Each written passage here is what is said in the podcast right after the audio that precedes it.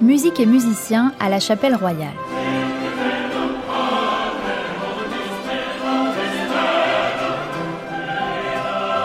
Épisode 6 Rayonnement et postérité de la Chapelle Royale.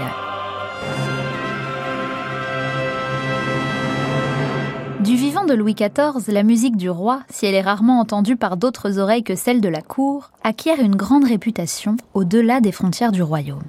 Nombreux sont les voyageurs et princes étrangers, de passage ou invités officiels à Versailles, à avoir été impressionnés par la qualité de la musique, à l'exemple de l'électeur de Bavière, Maximilien, qui, au retour d'un séjour à la cour au printemps 1710, ne tarit pas d'éloges sur l'excellence des musiciens du roi. Certaines cours européennes s'inspirent même, d'une certaine manière, du motet français. C'est le cas du roi Charles II d'Angleterre. En exil en France durant la période troublée de la Révolution anglaise, le prince a pu voir comment Louis XIV, son cousin germain, s'est servi des arts pour reconquérir sa légitimité, mise à mal durant les troubles de la Fronde. Au début des années 1660, Charles II va ainsi s'inspirer de cette marque de prestige et de ce symbole du pouvoir qu'est le grand motet à travers un nouveau genre musical, le Symphony Anthem, dans lequel vont briller des musiciens comme l'un des plus célèbres compositeurs de l'Angleterre de la seconde moitié du XVIIe siècle, Henry Purcell.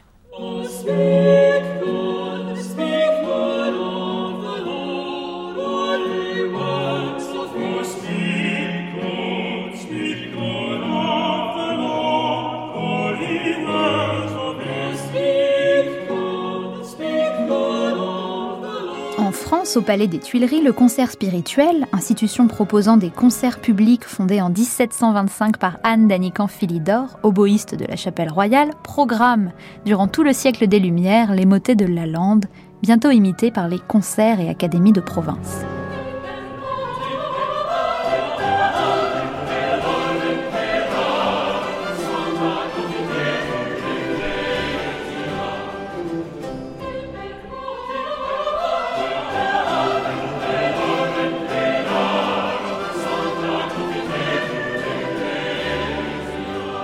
Associés dans l'esprit du public aux heures de gloire de la chapelle royale, les grands motets du sous-maître préféré de Louis XIV rencontrent un vif succès dans tout le royaume. Si au concert spirituel, les motets de Lalande figurent à l'affiche de quasiment tous les concerts, la programmation laisse tout de même une place à ses successeurs qui vont faire évoluer le genre, comme André Camprat, Nicolas Bernier, Charles-Hubert Gervais, Henri Madin ou encore Jean-Joseph Cassanéa de Mondonville. Ce dernier entre en scène en 1738.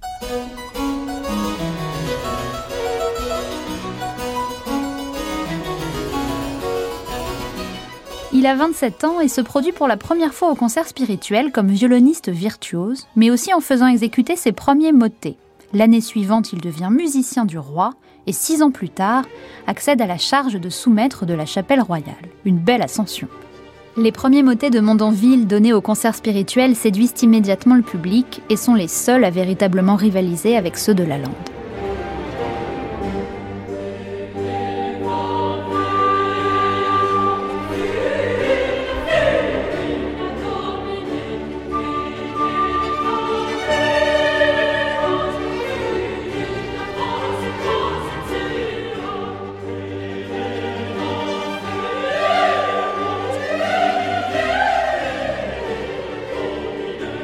À Versailles, les sous-maîtres se succèdent dans la faveur des monarques. En 1761, c'est le grand chambardement à la musique du roi. Par un édit, dit de réunion, Louis XV décide de réunir les trois départements de sa musique, la chapelle, la chambre et l'écurie, pour ne former plus qu'un unique corps de musique. Une réforme qui permet de faire de substantielles économies et de simplifier le fonctionnement de la musique du roi. À la chapelle royale, plus de sous-maîtres, mais désormais des maîtres de musique au nombre de deux. Les années passent. Louis XVI monte sur le trône en 1774. La Révolution, déjà, commence à gronder. L'un des deux grands maîtres de la chapelle du nouveau règne se nomme François Giroud. Parisien d'origine, fils d'un fabricant de bougies, maître de musique de la cathédrale d'Orléans où il est très apprécié de ses supérieurs, il brigue le poste au printemps 1775, année du sacre du jeune roi. Le musicien a 38 ans.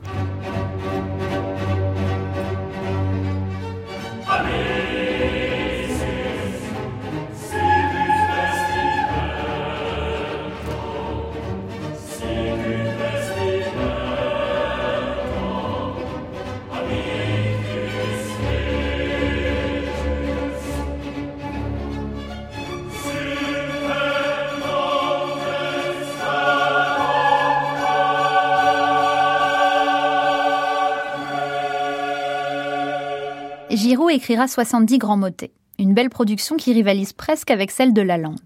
Le musicien devient même surintendant de la musique du roi en 1780, poste suprême qu'il conserve jusqu'en 1792. La chapelle royale, elle, a fermé ses portes le 6 octobre 1789, jour du départ définitif du roi et de la famille royale pour Paris. Une fermeture qui met un terme dramatique à 79 ans de célébration religieuse en musique.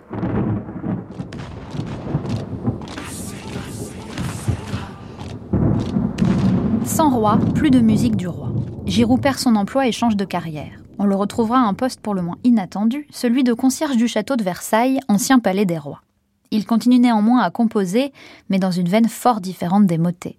Il écrit des hymnes républicains et des cantates maçonniques dont il nous reste peu de traces. Ce virage lui permet de sauver sa tête de la guillotine.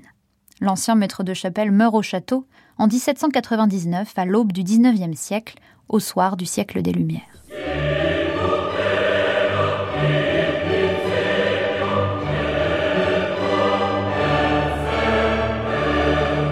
Après 13 années de silence, la musique de la chapelle renaît de ses cendres au début du nouveau siècle.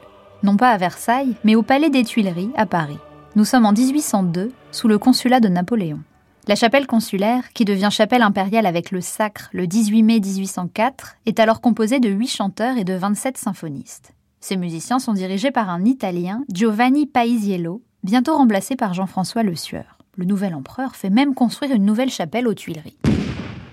À la chute de l'Empire en 1814, c'est Louis XVIII, petit-fils de Louis XV et frère de Louis XVI, qui monte sur le trône. C'est le retour des Bourbons et la restauration d'une monarchie non plus absolue, mais constitutionnelle.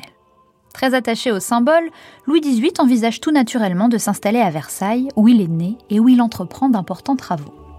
Des ouvriers sont mobilisés par centaines pour redonner lustre et éclat au palais un renouveau de courte durée. Après l'épisode des 100 jours, qui signe en 1815 le retour fracassant mais éphémère de Napoléon au pouvoir, Louis XVIII s'éloigne de son rêve versaillais.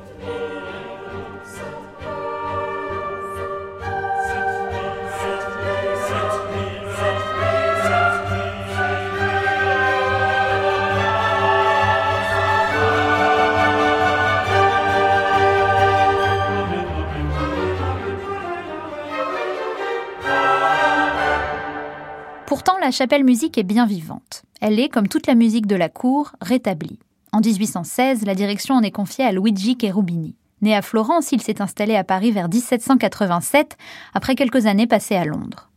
En 1796, il avait été nommé inspecteur de l'enseignement du Conservatoire de Paris, tout fraîchement créé.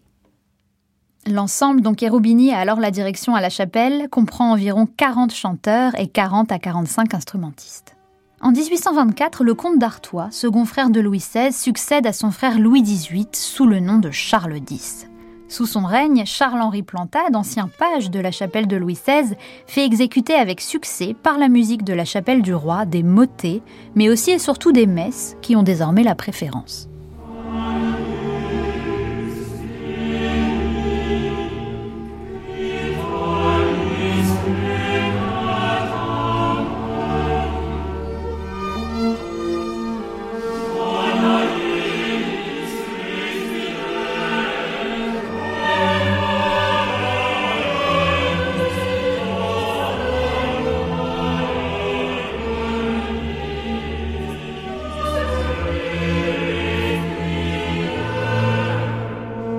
La chapelle royale est définitivement dissoute avec la révolution de juillet 1830, qui aboutit à la destitution de Charles X, un roi bien trop mélancolique de la monarchie absolue. Les musiciens sont congédiés. La chapelle royale et son immense répertoire sombrent dans l'oubli pendant près d'un siècle et demi.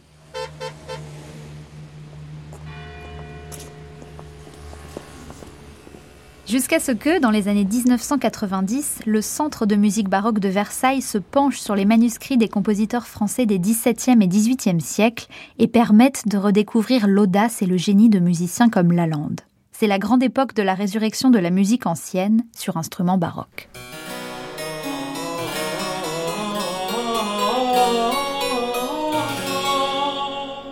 Trois siècles après son heure de gloire sous le règne de Louis XIV, la musique de la chapelle royale renaît, attire l'attention des historiens et des musicologues, puis des interprètes et du public. À Versailles, malgré les milliers de touristes qui se pressent chaque année derrière les grilles du château, le sanctuaire du roi Soleil n'est pas un musée, c'est un véritable lieu de vie.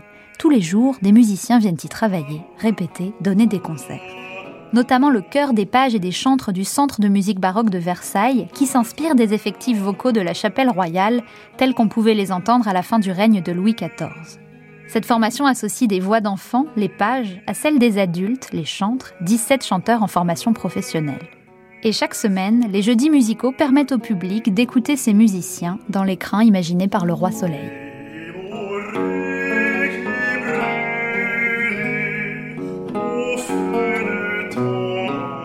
Retrouvez la chapelle et les protagonistes de cet épisode en prolongeant l'expérience sur le site expodcast.cmbv.fr, au programme des archives, des vidéos, des rencontres et bien d'autres découvertes.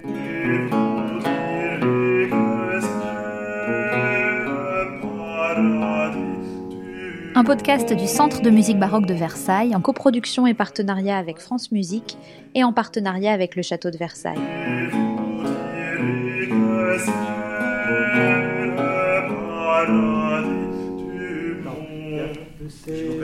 Écriture et voix, Suzanne Gervais. Conseil scientifique, Thomas Lecomte. Équipe de réalisation, Radio France, Olivier Guérin, Pierre Monteil et Philippe Mercher.